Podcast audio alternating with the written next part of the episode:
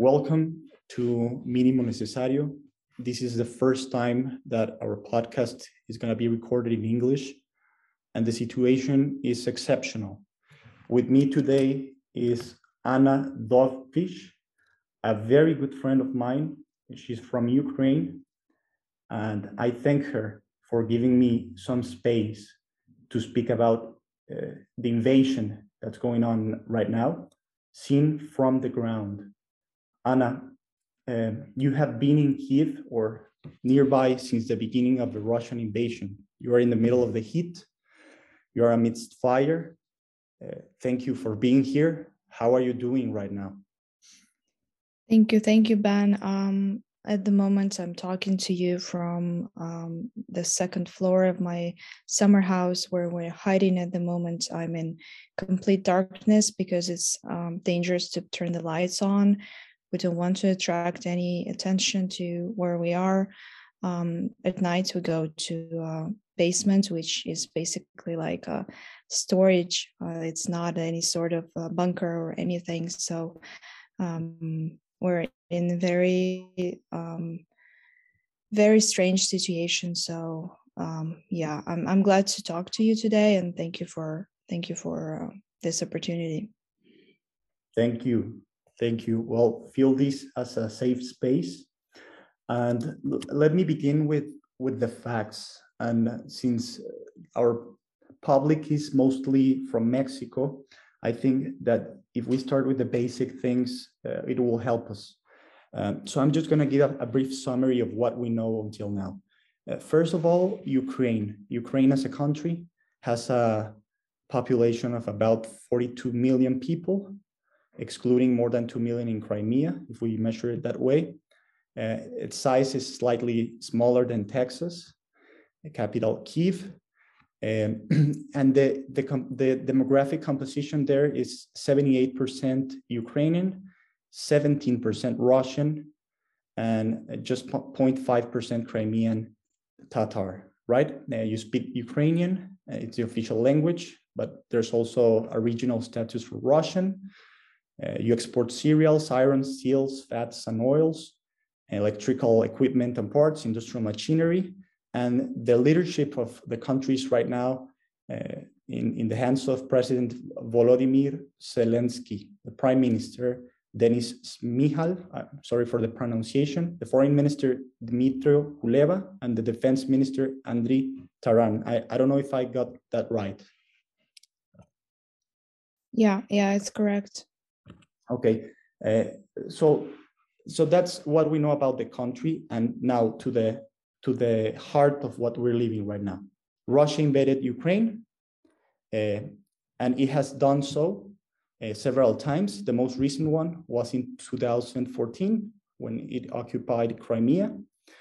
Uh, it, it currently controls armed force, forces in the Donbass, this region, and how, how now, now amassed uh, more than 100,000 troops on the border with Ukraine right? Uh, and it's now a full-scale invasion that's uh, entered a lot of the major cities of Ukraine. Uh, how how are you living this? How, what's going on? You, like a couple of weeks ago, you were living an quote unquote normal life, uh, going to the supermarket, going uh, to work, school. People were doing their lives, and right now, situation has dramatically changed. What's going on? How would you describe it?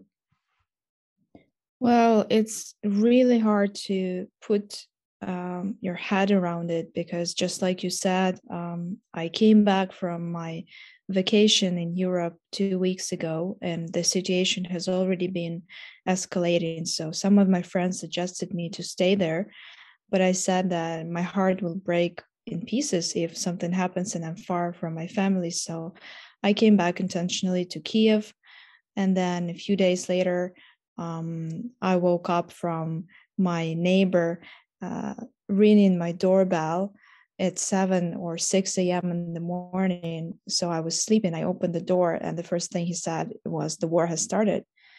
Um, my mom couldn't reach me because my phone was on the flight mode. So I couldn't believe it. And it's just all been upside down since then. It's like the life has broken into before and after. Um, right now, we're facing this horrible, horrible problems that I never imagined I would be facing, like shortage of food, uh, threat of air, um, threat of air, you know, bombing. Um, we're worried about our relatives, members of our family. Uh, we're worried that we're going to run out of water. It's like these problems that you don't really experience in modern world, if especially if you're living in, uh, you know, a developing country that is living normal life. Um, Ukraine has a huge potential. It's the biggest country in Europe. Uh, we have a lot of manufacturing going on. Yes, we have been um, horrendously um, impacted by this uh, horrible war in Donbass region and this horrible annexation of Crimea. But still, the country was developing, have a lot of young talents and um, a lot of patriots of Ukraine. But right now, it's all about survival, basically. So um, yeah, it's it's something that no one could have ever imagined, really. Yeah, tell me tell me about uh, the feelings. I think that this is rarely asked, and uh, feelings are a crucial part of understanding what's going on. Uh, so. How, how how do people feel it? How do your friends speak about this? How do your family speak about this uh, what would you say that uh, a normal day is is now? How how it is? How is it? Um, well, in the first day of war, everyone was just thinking about how to either get out of the city or get together with their families. So, in at, when I woke up at 6 a.m. from this message uh, that the war has started, I packed eight suitcases. Two of them were with food, and the other with some crucial stuff that I wanted to take out of apartment in the city because I knew that the cities are going to be bombed. And then I ran to my grandma's house to pick her up, and she was just making her breakfast. She's 87 years old. She's very, very hard to transport. She's almost deaf. And I had to explain to her that she has to pack her documents, you know, just some belongings, and we have to run out of the city. Um, right now, it's uh, we kind of like passed this first day of shock of horrible shock when we spent a whole night without any sleep you know uh, hiding in the shelter hearing bombing and being so scared that one of these bombs is just going to land in our house. Right now it's um, it's just us trying to cope mentally with uh, the situation and uh, try to find ways to survive you know we, on the first day when i after the first night when i got out of the shelter i was so happy to see the sun. I was so happy that we weren't hit that this feeling is something that um, i cannot compare to anything. Like nothing else just matters now. Being alive is just the best wish you can have when you go to sleep you know? Yes. And i ask you this because i'm trying to put myself into your shoes as as much as I can, right? And and it's not only your perspective, but also I would like to to see or deepen into different views. For example, you've already talked about your grandmother. So it's a different way of seeing and experiencing this invasion for her. How do you say it is for, for example, your parents or a soldier or uh, some of the people that that are akin to to Russia, for example. I don't know if you can give us these uh, this painting of different views so that we can understand how the network is developing right, uh, there in, in Ukraine, the, the network of, of perspectives. Yeah, um, well, I think that those who were struggling before war, like elderly people or people who need urgent medication supplies, some people with diabetes, or uh, people who are getting their cancer treatment, they are in the worst position right now because um, the cities are being blocked from any supplies and they really are doing really bad. Uh, so, for instance, my grandma, she refuses to go to the shelter every time we bring her there because she says, rather leave me here. Um, it's so much pain to go down the stairs and go up every single time. And it just breaks my heart. Um, my mom she she really took it you know in a way that um, i felt like i am an adult and i have to protect her because i felt like i'm more uh, mentally you know capable of comprehend this. And then at some point i had a mental breakdown and then my dad took care of me. So really it's it's just balancing between who feels better today and who can support one another. Um, i don't know how soldiers feel but um, besides you know this adrenaline rush and huge patriotism and um, this wish to just set our people free but i would say that they definitely feel a lot a lot of support. Um, we think that they are the biggest heroes that ever you know existed on earth and right now our lives depend on them. So we try to make sure that they feel it. Um, people who are or have been supporters of russia or putin in any way. If they were not russians i would say it's a perfect time for them to rethink their values and um, kind of look on this from a different perspective because right now the whole whole world is talking about it. There's so many video footage you know so many um, witnesses who can share what they're feeling what what happened to their lives basically that i don't really know if someone can uh, remain a supporter of russia um, unless they are actually in Russia and they are being heavily uh, brainwashed, you know.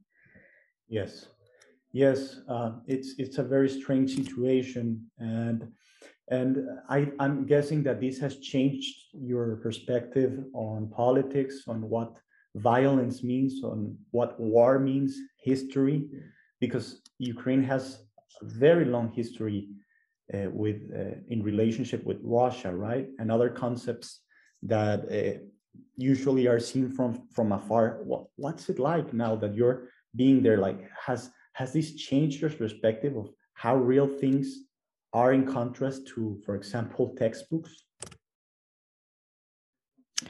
Yeah, well, um, you know, I have been a journalist for for a bit, and I have some um, connections to people who keep working in journalism, and they started to dig into our history, and that they've actually discovered that um, a lot of historical facts have been fabricated, and really, we have never been brother uh, nations as it has been told in in the world and between us.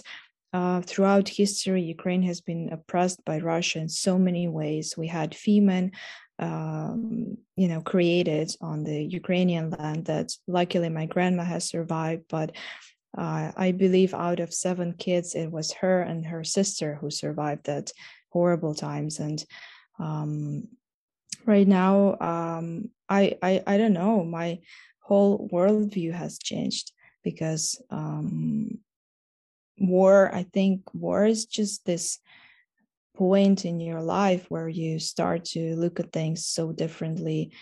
I feel really bad for uh, feeling so detached from uh, other military conflicts that happened in the past and that I wasn't a part of, like in other countries, you know.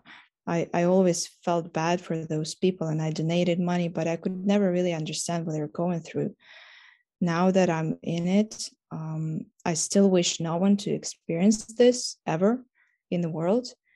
Um, but I would say it's something that is just, it can just break your life. You know, it can just like, it can just kill you physically. So, um, yeah, I definitely changed my view on war and politics. Right now, especially politics is mm, really important and all these uh, negotiations that have been going on, all this support, us trying to make different countries to help us, for instance, cut Russia from this SWIFT payments that was crucial for us. Then we have a petition that where we ask NATO to protect our skies and send us their um, air force protection so that the cities of Ukraine wouldn't get bombed. All of this is politics, really, and uh, right now, I see the solidarity of people around the world. Uh, I very much thank them. Uh, I believe someone from Mexico is also supporting us and watching the news and uh, you know donating some money. And even if you're not, even if you made a post on social media or shared a story, that's already a lot of support. And I thank everyone who does that. That moves politics, that moves the needle and helps us to really end this madness. Yeah, yeah. Okay, yeah. And, and this is the, the, the first time I would say that uh, social media is playing such an important role in uh, these bellic manifestations, right? And what's your what's your personal take on why this is happening? Like, like how do Ukrainians understand what's going on? It's is it just plain ambition?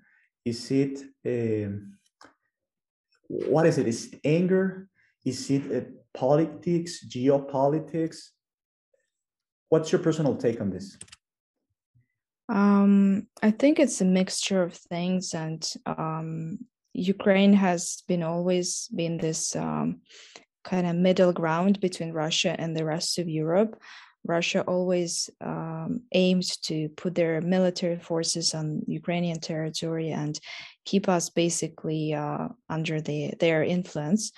Uh, now, as time went by, after the collapse of USSR, Ukraine um, tried to become part of Europe because we feel more connected to European values than Russian, and we lean towards them, and we want to be a European country, um, and we have all the capabilities for that. Besides that, in 2013 and 14, these horrible events happened when we had the Revolution of Dignity, we had Euromaidan, then the annexation of Crimea, and uh, our ex-president Yanukovych has been uh, pro-Russian. When we had Euromaidan and people just went on the streets and he ran away and left country without government, Putin understood that uh, this was basically slap on his face. And now he has a lot of reasons to um, start this war against us, not only geopolitical, but also his personal. Yes, yes, I I see, and and the current president uh, was elected precisely because he was not pro-Russian, right? Because uh, view of the of Ukrainian of Ukraine is more akin to independence. That was that, and this is very very important to to know that Ukrainian independence was uh, obtained only in 1991 so in that sense, yeah. you're a very, very old, you're a very old country with new political structures in a way, in a sense, right? Um, and and and I, for for what I've read, uh, he has been taking measures to uh, reduce the Russian influence in in Ukraine, and that of course other countries uh, such as the United States have been directly involved in supporting uh, Ukraine and these new types of, of policies uh, through foreign and military aid and other types of stuff, right? And and and I think this is perf perfectly reasonable for a country that's aiming to build its own structures, its its its own way to be uh, uh, to manage its politics. Mm, what what what do you think about uh, the measures? Do you think that Ukraine was concisely moving towards a new type of, of, of political organization and more freedoms and independence, or do you feel that um, that steps were actually very slow and and short, and that uh, the Russian intervention is um, never stopped, never stopped, and and it's now also disproportionate with the current affair of uh, events. Mm, um, I would say that. Um, huh, where do I start? Well, we have had the war with Russia for eight years, and when it happened eight years ago and they um, basically have taken this Donbass region from us violently, the world was speaking about it. It was a big deal. After a time, different events have happened. People stopped speaking about it. It, it wasn't that new anymore. But on the other hand, during all this time, we were spending a lot of money on military defense. We were sending soldiers, they were dying there. Every evening, me and my parents were having dinner, listening to the radio and hearing how many soldiers have died on the East. So we have had this for eight years out of uh, what like 29 years 30 years of our independence basically so one third of our independency we have spent in the war with Russia. And um, yeah, I mean, I'm sorry, I, I feel a bit lost about your question. My mind isn't functioning super sharp at the moment. Could you rephrase it a bit? Yeah, don't don't worry. And I and I'm also nervous, and that's why I'm giving these weird, strange questions. But what I would like to know is if uh, if this came as a shock or not. Was it already expected? and in mm. what sense was it already expected okay um you know when russia started to bring their military troops to our borders this has already brought a lot of tension and pressure and uh, no one was really sure if they're serious if something like this can happen in modern world where people are just living their lives aiming to democracy you know um, no one's really there to invade anyone who who would succeed in that? Like that's devastating for all parties. But some of my friends were uh, collecting their emergency backpacks and uh, i was making fun of them actually. I didn't believe it. I was like well so did, what did you put in your emergency backpack um, what are you going to do with it you know? And some of my friends were really really serious about this and um, people had the feeling that something might happen and something really bad may happen. I believe politicians did as well and they did a lot to negotiate this whole process and to understand the um, because putin was saying he has this military trainings going on but you wouldn't bring that many soldiers you wouldn't bring that many supplies. You wouldn't bring them to territory of belarus as well which is another independent country. And today actually belarusian troops have invaded ukraine from the north. Uh, basically kiev and belarus is divided by one other region which is called chernigov. And this city has been bomb, bombed heavily since the first day of war so, I mean, I, no one in their, you know, clear minds would ever believe that some country can so violently uh, intrude and invade your independent country. No one would ever want to believe that it can be true, but yet it happens. Yet this is sixth day of war in Ukraine we already have food shortage. 16 children i believe have been killed. Uh, around nine children have been born in the shelters in those six days. Um, of course not only russian soldiers are dying in huge amounts but also ukrainian soldiers are dying. Ukrainian civilians are dying and that's that's really the uh, most horrific part of it because they don't have any respect to Geneva Convention. Um, they are bombarding civilian houses. They bombarded the kindergarten. They bombarded the kids' orphanage. They have bombarded the um, this birth center that we have in Kiev.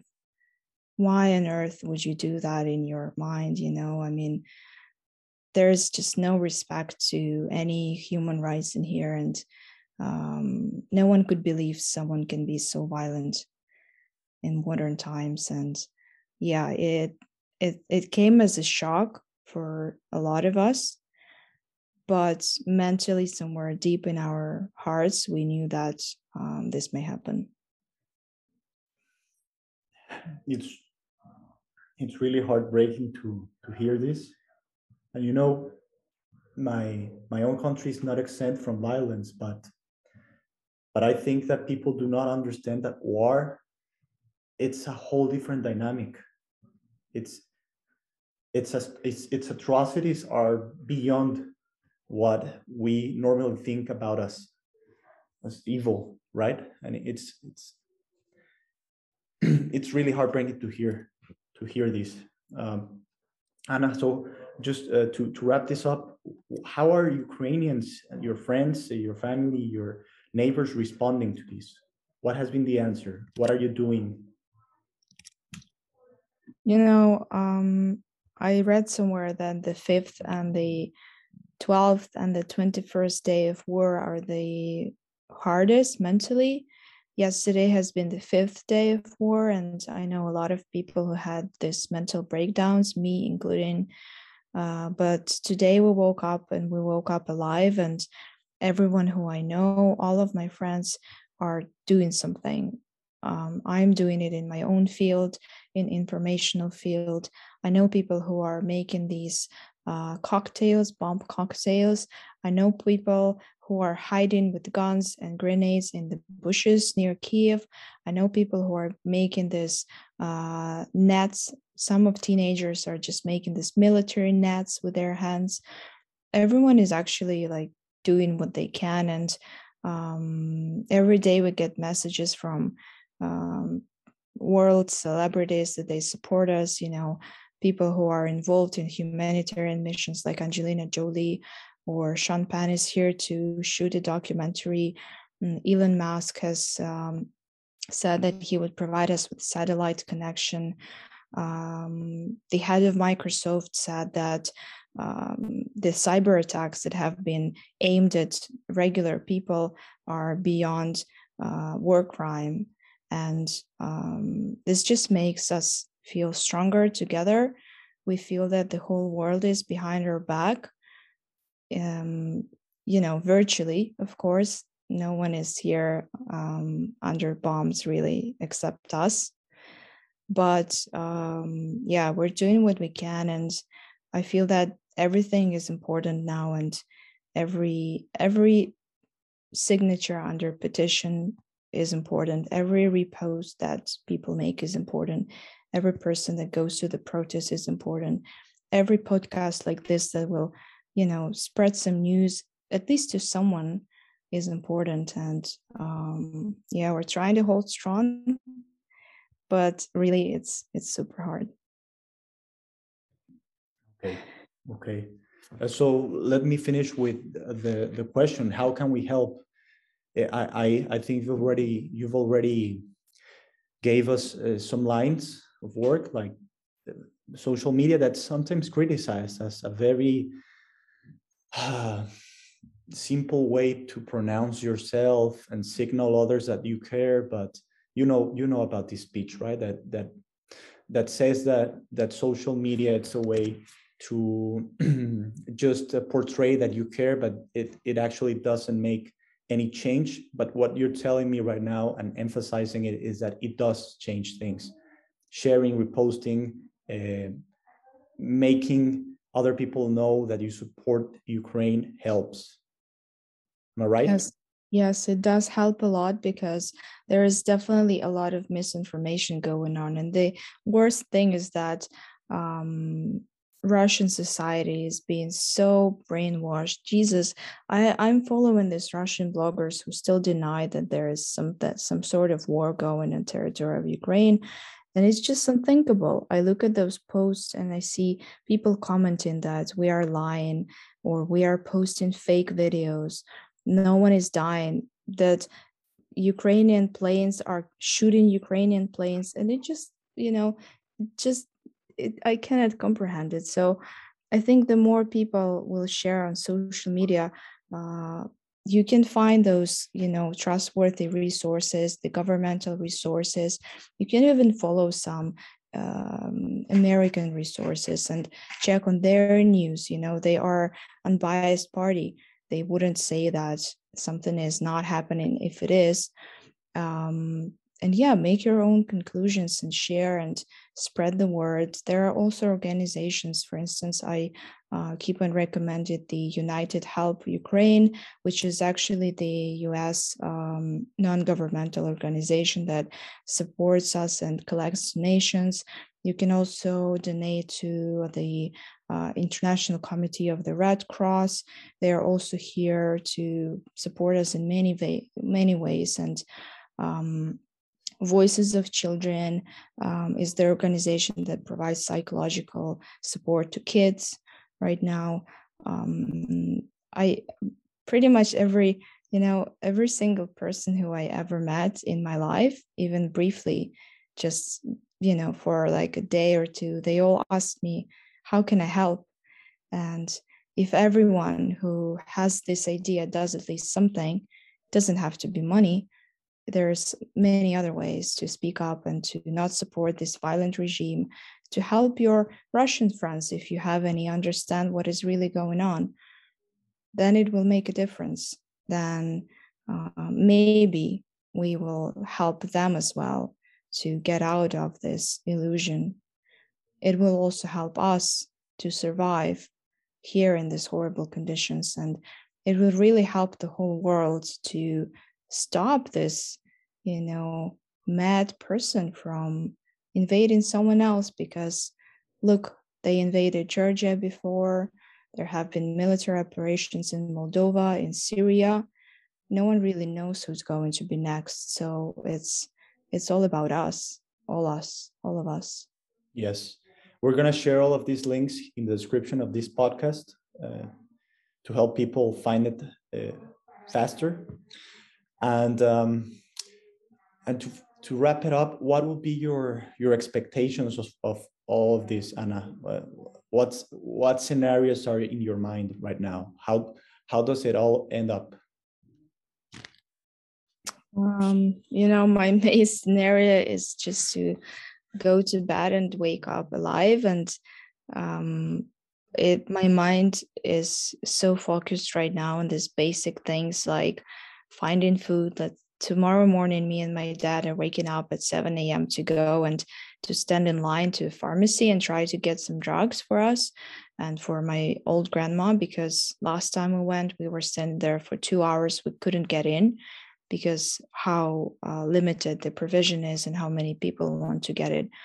Um, so first of all i think about it as day-to-day survival but um, looking at all the support that we get from the world and not only in them saying that they support us but also helping us financially and military germany is sending their um, you know military ammunition us is sending us ammunition. Um, a lot of countries are sending their troops. It gives me hope that um, it may end soon but realistically, I feel that um, being here, a simple person, a civilian with a family outside of Kiev, um, we wouldn't really get that many supplies soon. So I'm just thinking of how to, you know, how to get food, how to make sure that we have water, um, how to make sure that everyone's okay. And I don't know how long it will last, but I just pray to God that it lasts, you know, less, less and less and less, and that it will end soon because it's just um, it's the worst time of my life, really, and I I I I don't feel I can you know stand like this a lot. Yes, can only imagine. And Anna, I thank you a lot for the space. Uh, we're here to help as we can uh, from the heart. I, uh, you know, you're in my prayers. You know that uh, we we care about you, your family, and uh, we're gonna help as much as we can from the outside. I know, and this also makes me thankful about the simple things in life that nowadays I only assume, right? Just being sitting here, uh, calm with with a computer, uh, being able to walk to the street, take some sunlight, having food, uh, I think that these normal things should be always in the center of our hearts and uh, we're, we're going to do what we can uh, in our from our small and humble means to help uh, Ukrainians get back to those uh, practices and th that lifestyle as as soon as possible. so I really thank you for opening your heart and and thank you again for the space. Thank you, Ben. I appreciate you and your help, and thank you everyone who also prays for us. Um, you know, it it gives us strength and support. And um, right now, I I believe in everything. You know, I'm I'm not a very religious person, but I am praying every day right now, and um, I feel this support, and I believe that there should be some angels who are guarding us. I want to believe it, mm-hmm. and thank you, Ben. Thank you. I appreciate it. Of course, there are. Thank you, Anna. Have a good night.